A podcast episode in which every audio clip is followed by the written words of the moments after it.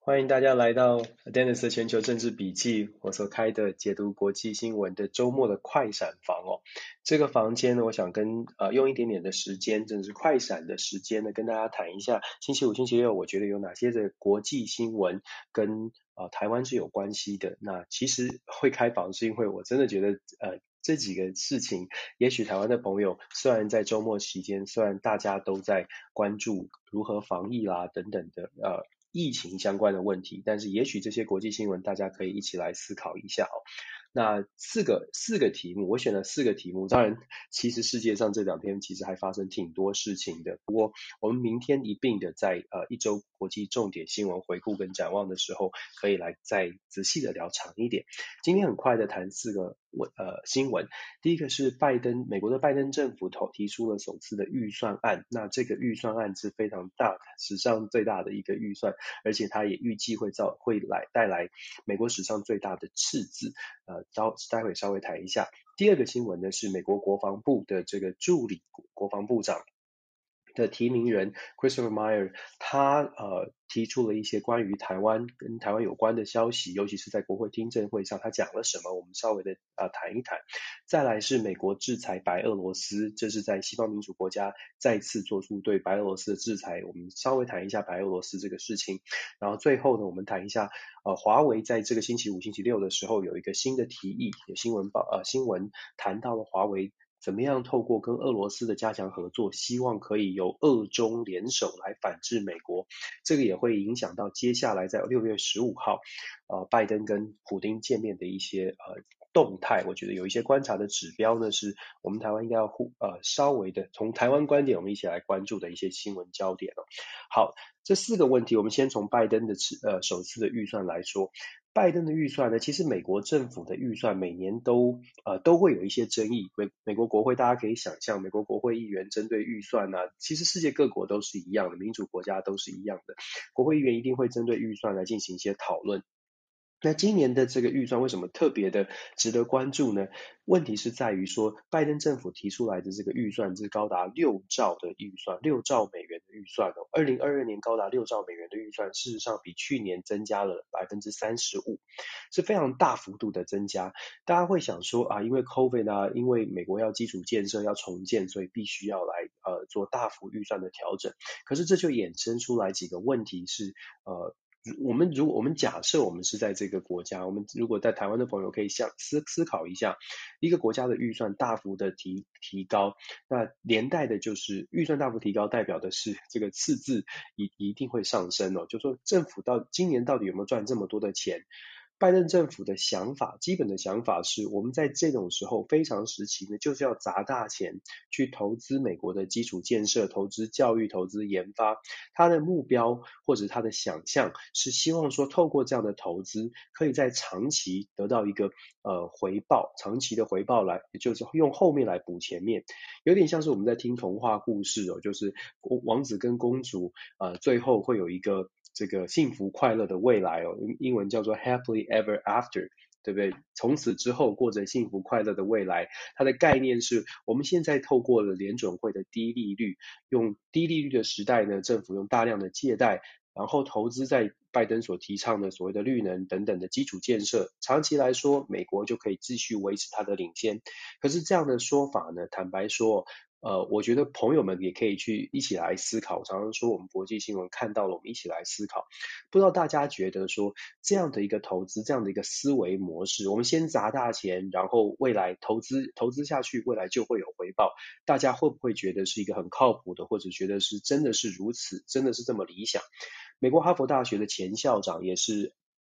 奥巴马跟克林顿时期的经济顾问哦，呃，Larry Summers，他就呃抱持的反对的意见，他是民主党人哦，但是他就抱持的反对意见。他作为一个经济学者，他认为说没有那么轻松的，就是砸了钱之后，美国的这个呃整个的经济发展就会如同拜登团队所预期的，在几年之内可以回稳。可以赶快的失业回会回来，然后呃工资会上涨，他是抱持的反对的意见。你可以说他是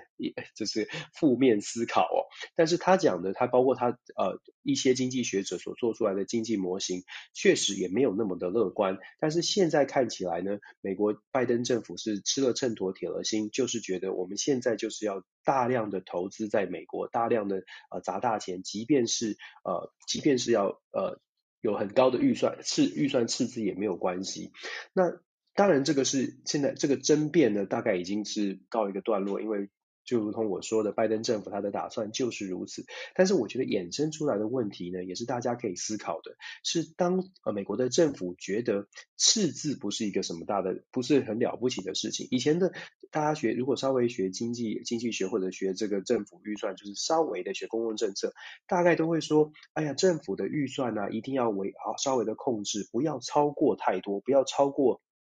政府的应税收太多，因为赤字并。赤字不是不用还的，赤字基本上代表的你赚的不够你花的。那赚的不够花的意思是说，人民就会有负债，那这个负债未来都是未来的负担。虽然你认为说以后我会赚的很多，就像小朋友你会说，呃，这个大学的时候你可能呃。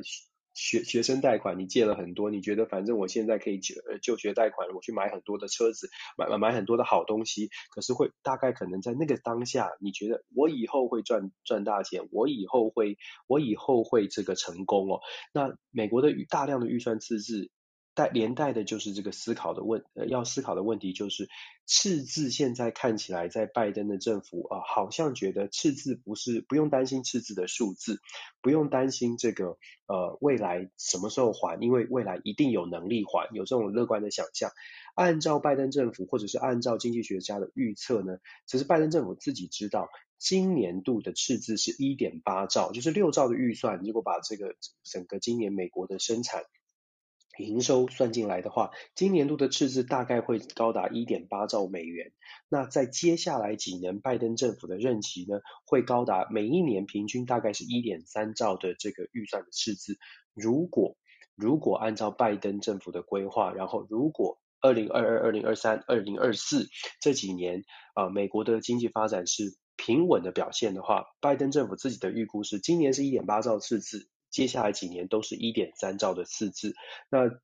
这样的想象是说啊，逐年的这个赤字会减少，因为长期来说，基础建设盖好了，呃，这个呃教育提升了，研发往上走了，长期的，也许五年、十年之后。美国确保了它的继续稳固了它的世界领先的地位呢，呃，就不会就不用再担心了，这个赤字就可以把有办法补足哦。当然，如同我刚刚所说的，赤字不再是问题的情况之下呢，美国好像好像觉得可以继续的呃大规模的投资。问题是问题是呃。真的是这样吗？真的有这么理想吗？再者呢，我们才从台湾或者是从其他的国家怎么看待这样的美国的赤字呢？我觉得要思考的是，当美国有这么多的资源，必须都投入在美国。赤字已经这么高的情况之下，他没有办法，应该是说，我们可以预测他在其他的花费上面会尽可能的要撙节开支哦，尽可能不要再追加预算。现在的预算大部分是用在基础建设，现在的预算已经有一定的这个规范。假设今天世界上再发生了某一种军事的冲突，我们就讲非常现实的军事冲突发生，它的军备预算一定要再度的提高，要追加。在美国现在已经有光是今年一点八兆赤字的情况之下，你如何再追加预算？美国人民会不会接受？这也是为什么我们说，当我们看美国的预算有这么高的赤字，预算是这样子安排的时候，我们心里面有一个概念，就是美国为什么？为什么我常常说，在现在拜登的政府内忧内内部有这样的一个经济压力的时候，他为什么在外交上面要不断的用外交的手段来解决纷争？所有的军事的秀肌肉，军事的这些准备呢，基本上是秀，真的是秀肌肉，不会拿来真的打仗。因为一旦开打了，它的这个军事的预算，美国的庞大的经济压力就会是一个非常大的隐忧。这也是为什么我们在判断的时候，可以从这个角度来判断，为什么美国会用不断的这个外交的手段，或者是用一些策略。来用合作的方式一关一关过，我我这两天才在说，美国拜登的外交政策是一关一关过关，沿路上面抢资源，沿路上面捡金币，捡别人家的金币，试着试着要用拿从从别的地方取得的资源。来用在外交上，因为它内部有太多的问题。这是拜登预算今天提出这个史上最大的预算，而且是史上可能是创下纪录的一个赤字所反映出来的一个对外的关系，它会做出一些调整，也就是对外美国不会是像过去世界绝对不会像过去一样的世界警察，也绝对不会贸然的想要用动呃军事的肌肉。来呃解决国际的纷争，只不过谈用谈的到底是不是可以谈出什么结果呢？我们就讲到第二个第二个新闻哦，我刚刚说了用谈的谈不出结果，如果说真的要采取军事的行动，美国的军事行动会是非常小规模，而且是非常精准打击式的。这一点呢，在美国的国防的计划书当中可以看得很清楚，尤其是其实大家可以呃，如果大家愿意去查的话，其实国防部。美国国防部有蛮多的报告都是公开的讯息哦。美国国防部，尤其是海军陆战队，二零三零年有一个重新编整的一个计划。这个计划当中呢，其实讲了非常多如何用量少质精的。重新编排美国的啊海军陆战队的编制，让所有的作战部队呢比较是量少质精、精准打击，然后可以快速快速反应的一些部队，来取代过去可能是大规模的动大规模的部队行动。那为什么我们提到这个呢？因为美国国防部的这个助理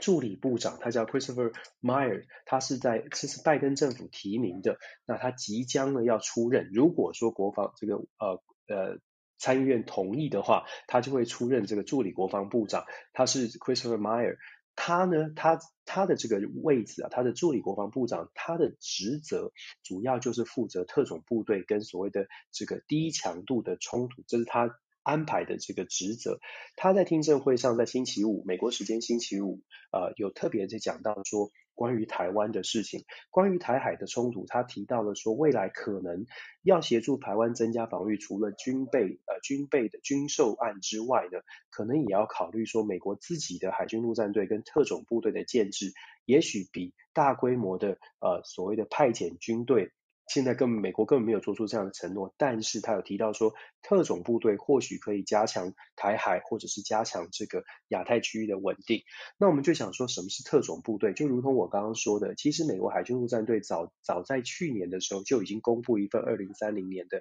完整的报告。那这个二零三零年的完整报告里面呢，海军陆战队就已经说了，未来呢会把现有的骑兵旅，现在有的海军陆战队的每个旅的编程，大概在三千到四千人，甚至更大的一个旅的编队呢，把它组装成为一个非常的轻装部队，他们叫做沿海骑兵团哦。呃，中文翻译是这样了，沿海骑兵团。这沿海骑兵团是什么概念？就是把一个大规模的，可能本来三五千人的规呃作战部队，改编成为一千五百人到两千人的小型的部队。它所携带的武器呢，也不再是重装武器，而是如同我说的量少直精、快速打击。目前二零三零年计划里面，它是规划是二零二三年先建成第一支所谓的轻装沿海骑兵旅。海军陆战队的一千八百到两百人的这个部队呢，会先部署在印太战队、印会印太指挥部的呃所在地基地的所在地夏威夷。它第一个这个骑兵旅编成之后，分别在二零二五年跟二零三零年要再再组再编成两支这样的一个轻装快速的打击部队。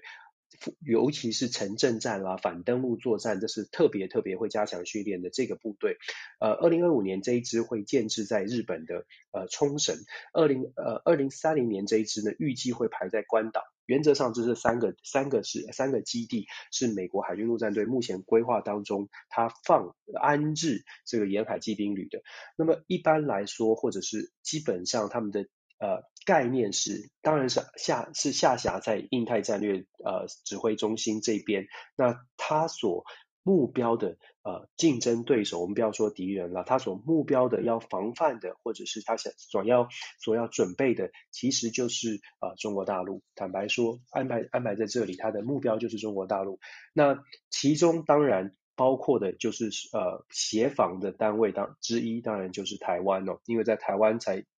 台湾确实是在第一线，在呃，当然台湾跟日本都是，但是台湾又特别特别在他们的计划当中呢，是特别有安排到有思考的。那另外，我们其实在呃美国国军呃军事相关的新闻呢、其实这这最近也是动作频频。这个礼拜，我们明天也会再进一步的去分析的是，这个礼拜其实美国跟中国之间的关系呢，有一些讯号已经释放出来。我们之前有说过，在今年六月底的时候，美国。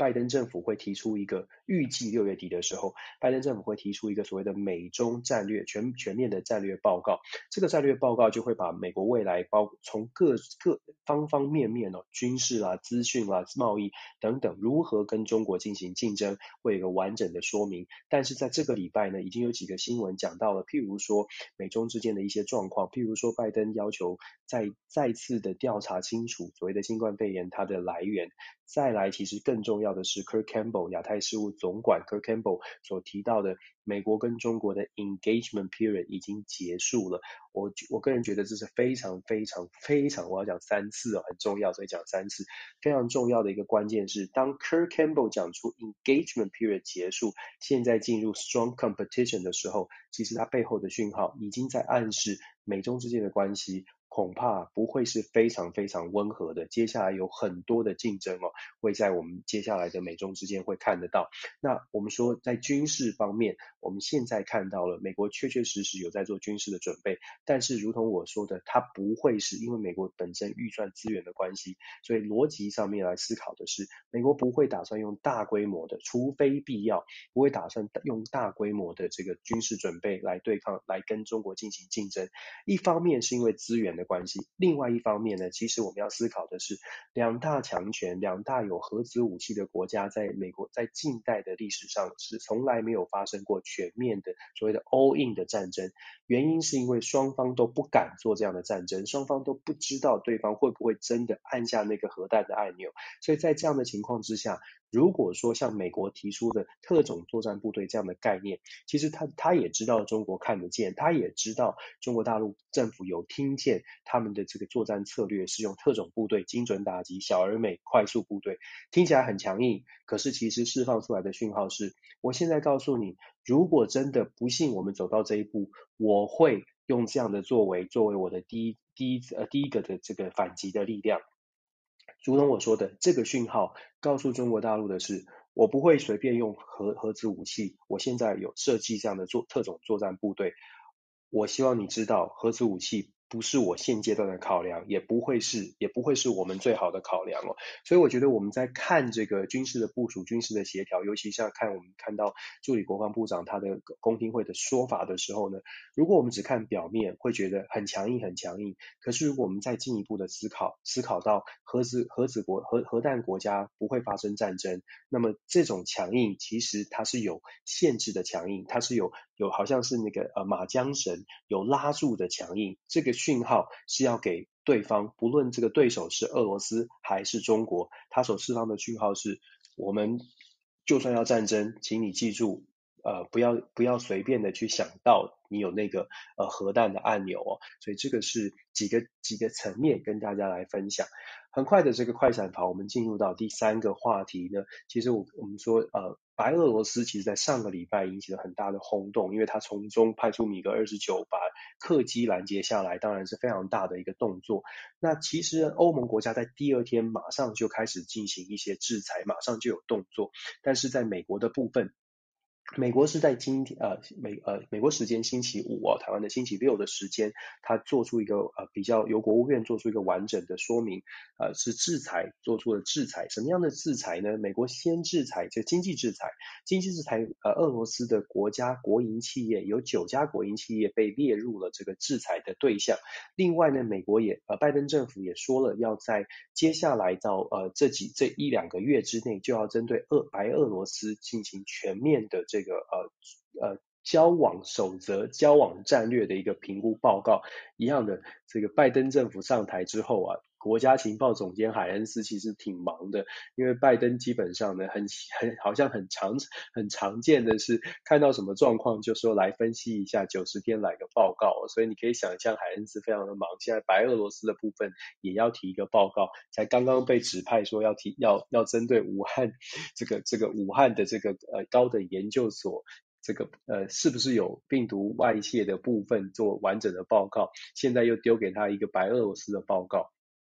想象一下，如果我是海恩斯，我可能头很大。不，总简单来说，美国制裁白俄罗斯，事实上是西方民主国家再次的针对白俄罗斯针针对白俄罗斯的事件提出一个呃非常动大的动作。但是我觉得一样的，我们看的除了看事件的本身表面之外，我们还是要看后续哦。我们要知道，白俄罗斯跟现在唯一依靠的就是呃俄罗斯的普丁。接这几这两天，我们正在呃说话的这个同时呢，普丁正在跟白俄罗斯的卢卡申科在呃度假村进行一些交流。我们在媒体上面看到的是，普丁邀请了白俄罗斯的卢卡申科呢到度假村，到他的度假村去好好的来。聊一聊，那这个聊一聊呢，就如同我之前有稍微说到的，大家想象那个画面，这个聊天呢，到底是大哥跟小弟说，呃，安啦，我会挺你到底，还是说大哥找小弟来这个赏他两巴掌，像这个好像黑手党一样赏他两巴掌，说你在给我你在搞什么？我我还我正准备要跟美国的拜登呃要开始好好的谈一下怎么处理我们的美俄关系，你现在给我丢出这个震撼弹，让我很难做，所以我们就看接下来就是。在下个礼拜应该会有一些消息，白俄罗斯是不是有一些调整，或者是俄罗斯方面释出什么样的讯号？因为接下来这个俄呃俄罗斯对白俄罗斯的态度呢，会影响到美国跟俄罗斯这个呃会谈。六月十五号现在已经排定了，会在维也纳。呃，在拜登见了英国女王、见了欧盟之后，就是俄罗斯，他一路上捡石头。俄罗斯这一关会不会顺利的度过？那、其实俄罗斯跟白俄罗斯之间的关系呢？本来没这个事情，但是现在看起来也会是美俄会谈当中一个一个议题，一项重要的议题。啊，毕竟美国的态度现在是摆得非常的明显，你必须要制裁白俄罗斯。那俄罗斯如果说在啊白俄罗斯的议题上面打算要力挺卢卡申科到底，恐怕会让美俄之间的关系又增加一个变数。现在已经很多变数了，包括了骇客的问题，包括了啊两两国的两国的经贸，就是其实还是小问题呢。还有呃最重要的两国的问题就是中国跟中国的关系到底应该如何？我们接下来谈的第四个第四个新闻，其实就跟呃，也是一样的，跟美中俄之间的关系是有有强烈的联动的。那我们讲到制裁白俄罗斯，现在是美国的态度，美国在白俄罗斯的态度上也摆摆得非常的清楚哦。那如同上个周末，呃，上个星期天，美国国务卿布林肯就已经说过了，他说美国对于俄罗斯呢，所有该讲的或者是所有好处都已经搬上台面了，包括他在呃俄罗斯对到达德国。的这一条呃北溪二号的输油管线，美国都已经解除制裁了，所以美方的态度呢已经非常清楚。俄罗斯，你到底要跟美国，我们要往正向的发展，还是你觉得我们继续要对抗下去？现在已经完全在俄罗斯这一边。拜布林肯的态度是，呃，说公开的说明是，现在完全求在俄罗斯这一边。你想跟我们交好，还是你想跟我们交恶？我们已经把所有我们想给的、我们能给的，已经告诉你了。接下来就看俄罗斯你自己看着办了。所以我觉得白俄罗斯的事件呢，现在多一个变数。但是白俄罗斯事件如果没有处理好的话，六月十五号，现在其实很快了，两个之后，两个礼拜之后，呃，到底双方的关系会怎么发展啊，就非常非常的微妙了。我们说美中俄关系哦，那今天我为什么会再说第四个条呃第四个话题呢？也是在这个围绕着这个话题，因为。华为呢，我们知道华为在美国，尤其在川普时代就已经在资讯战上面已经做了很多很多的制裁，而且川普时代要很多的这个欧洲的盟友啦，甚至亚洲国家都不要，还有澳洲都不要跟华为打交道，因为呃华为在五 G 建设上面可能啊，如果介入了这些国家，未来美国要再来做竞争跟对抗就很困难了。当你的五 G 建制都是华为的设备，都是华为的系统之后，要再介入，或者是在国安的考量上面都有一些隐忧，所以美国一直都在禁止，都在努力的。呃，阻止盟友跟华为有太多的连结。那当然，我们也确实看到了华为受到了很重大的打击，他要寻求突破。这个星期呢，在礼拜五、礼拜六的时候传出新闻是说，华为的总裁任正非他在跟俄罗斯之间。如果大家记得，或者是如果大家有关注国际新闻，就会知道这个星期呢，还有另外一件大事是，这个杨洁篪飞到了俄罗斯，去跟俄罗斯去谈一个进行一个高峰高峰会战略相关战略对话。这个战略对话其实当然就不真的是现在的战略对话都不只是军事合作，大家一定要非常的了解，说现在的世界，呃，真的对抗跟竞争都不是在比赛。飞弹、炮弹，这些都是看得见的，看不见的才是竞争的战场，看得见的那是秀秀肌肉而已。我常常在说，综合性的安全观的时代，已经不再是这种呃比赛谁有几艘航空母舰，那很重要。但是如果真的要打仗的话，但是现在的战争、现在的竞争呢，其实已经在开始了，不是不是只有。飞弹射出去才是开开战，其实现在已经在某一种程度的战争的状态。呃，那华为为什么说跟俄罗斯加强合作呢？因为在这个星期啊，透过透过这个杨洁篪的这个脸，这个当然杨洁篪他们在做官方的这个战略的对话、战略的合作，但是在民间的企业，你如同如如同我说的，从综合安全观的角度呢，这种资讯战也在透过呃。官方的带动之下，希望俄罗斯跟中国在资讯上面可以合作。大家不知道，呃呃，可以跟大家分享的是，华为在俄罗斯给的薪资，他们积极的介入俄罗斯，包括了呃俄罗斯的企俄罗斯的呃劳动市场哦，在华在俄罗斯的呃设厂啊、设立研发中心等等，都已经在做了。华为在俄罗斯给俄罗斯劳工的薪资，比美国的 Google、比美国的公司还要再高。这个是，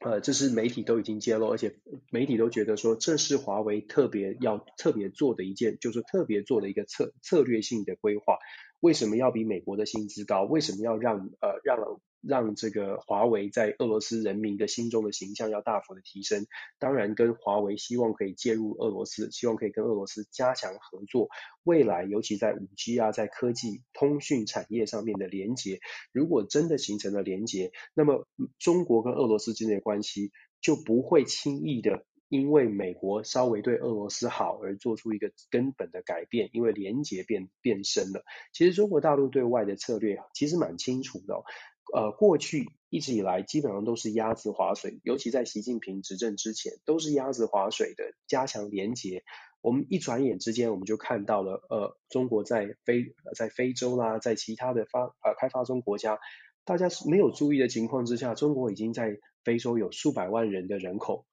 已经有数百万的移民，然后跟非洲的所非常多的国家都已经建立了这种高度的经贸往来。其实讲更坦白一点，是非常多的非洲国家对中国是高度的依赖，依赖中国的贷款，依赖中国的基础建设，依赖中国的厂商帮他帮他盖铁路，帮他盖呃盖道路，然后呃包括了这个手机啊或者通讯设备、通讯的基础建设，由是也是也是由中国来呃呃赞助或者是中国来建制。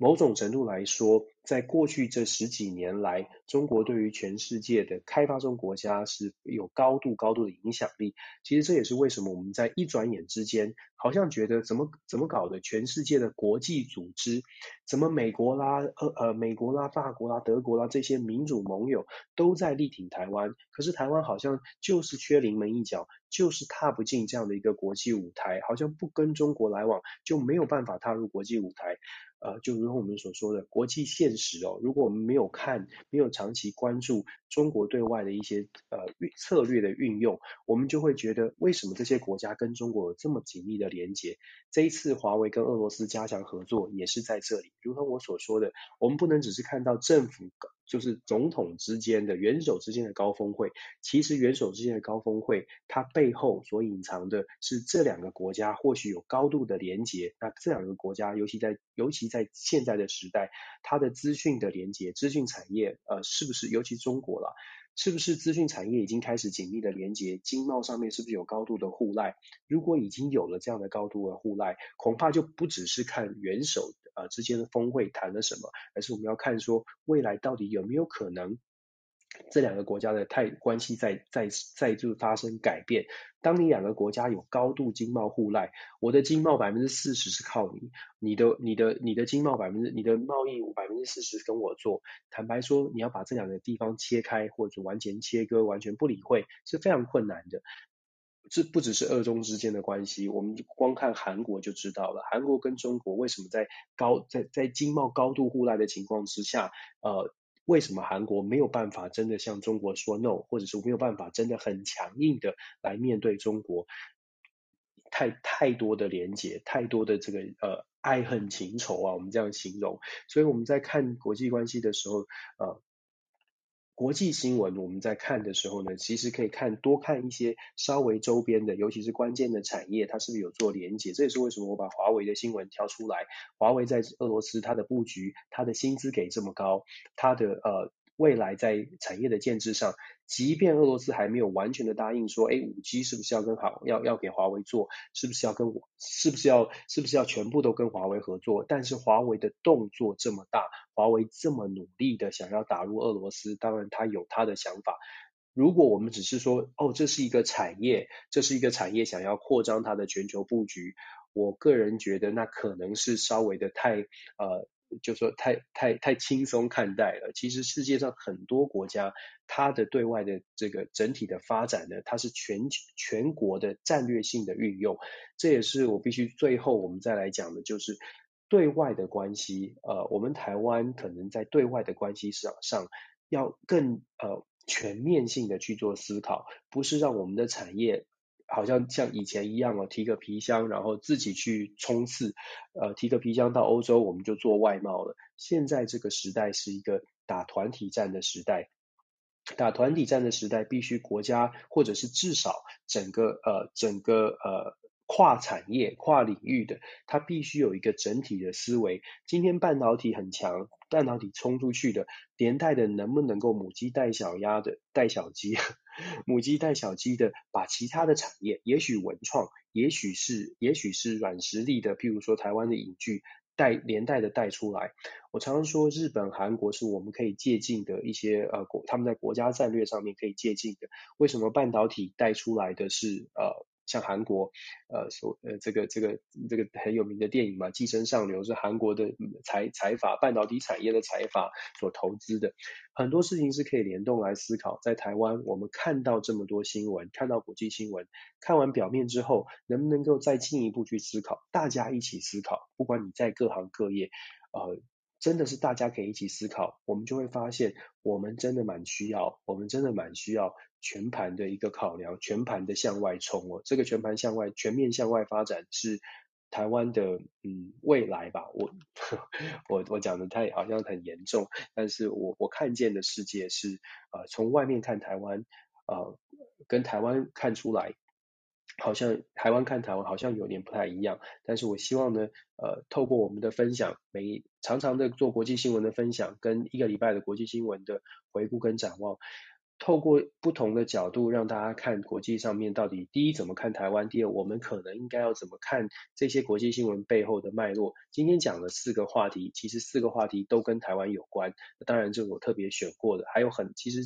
这个昨天其实还发生了不少国际的新闻，包括了在泰国疫苗呃疫苗的问题，还呃这些我们都可以谈。但是我先讲跟台湾最直接大家可以理解的，美国的预算代表的是美国内部需要非常多的钱，美国内部需要钱，对外的所有的战争或者对外的资源，它就会受到影响。美国的国防部特种舰、特种特种作战部队可以支援台湾，基本上的想法，除了是真的，我们看到了台湾可能会被这种作战部队支援的同时，我们也可以去思考，它所释放出给中国大陆的呃讯号是，呃不要不要有核子战争，不要有全面战争，小规模的冲突大概是未来可以接受的，只不过台湾是不是有准备好？可能有小规模的冲突，这也是它背后释放的讯号哦。美国如果是呃决定要用特种作战部队来支援台湾，代表美国其实也预判小规模的冲突有可能会发生，那台湾要做什么样的准备？这是我们要一起思考的。美国制裁白俄罗斯，接下来会牵动的是美俄之间在六月十五号高峰会一些谈判的变化。那这个变化我们后续会持续关注。俄罗斯要挺白俄罗斯，还是俄罗斯会打打白俄罗斯的屁股给美国看？这是我们要看要要看见的事情。最最后呢，华为跟俄罗斯的加强合作，它背后代表的是。科技战现在真的是正在展开，已经开打很久了，现在还是继续的在如火如荼的进行。俄罗斯现在看拜登上，呃，这个华为现在看拜登上台哦，好像可以用外交手段把俄罗斯拉拢过去，稍微的说服俄罗斯不要站在俄罗呃站在中国这一边。华为加紧跟俄罗斯合作，某种程度呢是要是要强化。中国跟俄罗斯之间在科技产业上面的互赖，一旦互赖形成，这种互赖的盟友形成了，基本上美国要从要把俄罗斯拉到美国这一边，要把俄罗斯拉开跟中国之间的紧密连接，难度就会增加，这是整体的一个考量。那如同我们所说的，这四个新闻跟台湾都有关系，我们有没有办法看到新闻的表象，然后再去进一步的思考？呃。再再再再次的呃感谢大家来参与，那我希望大家思考思考思考，我觉得这个是这个是我们呃 Dennis 的全球政治笔记想要做到的事情，不是希望有一个权威的论述让大家说就是相信我，而是我希望透过这样的一个呃论述呢，让大家一起来思考，因为我相信呃很多朋友都。比我专业，在自己的领域上面一定都很专业，一定也可以去想呃思考到呃如果可看到国际新闻，可以多一点的跟自己的产业跟自己的专业做一些连接，也许可以激发不同的想象，为我们的国家的未来呢呃做出一点点的嗯。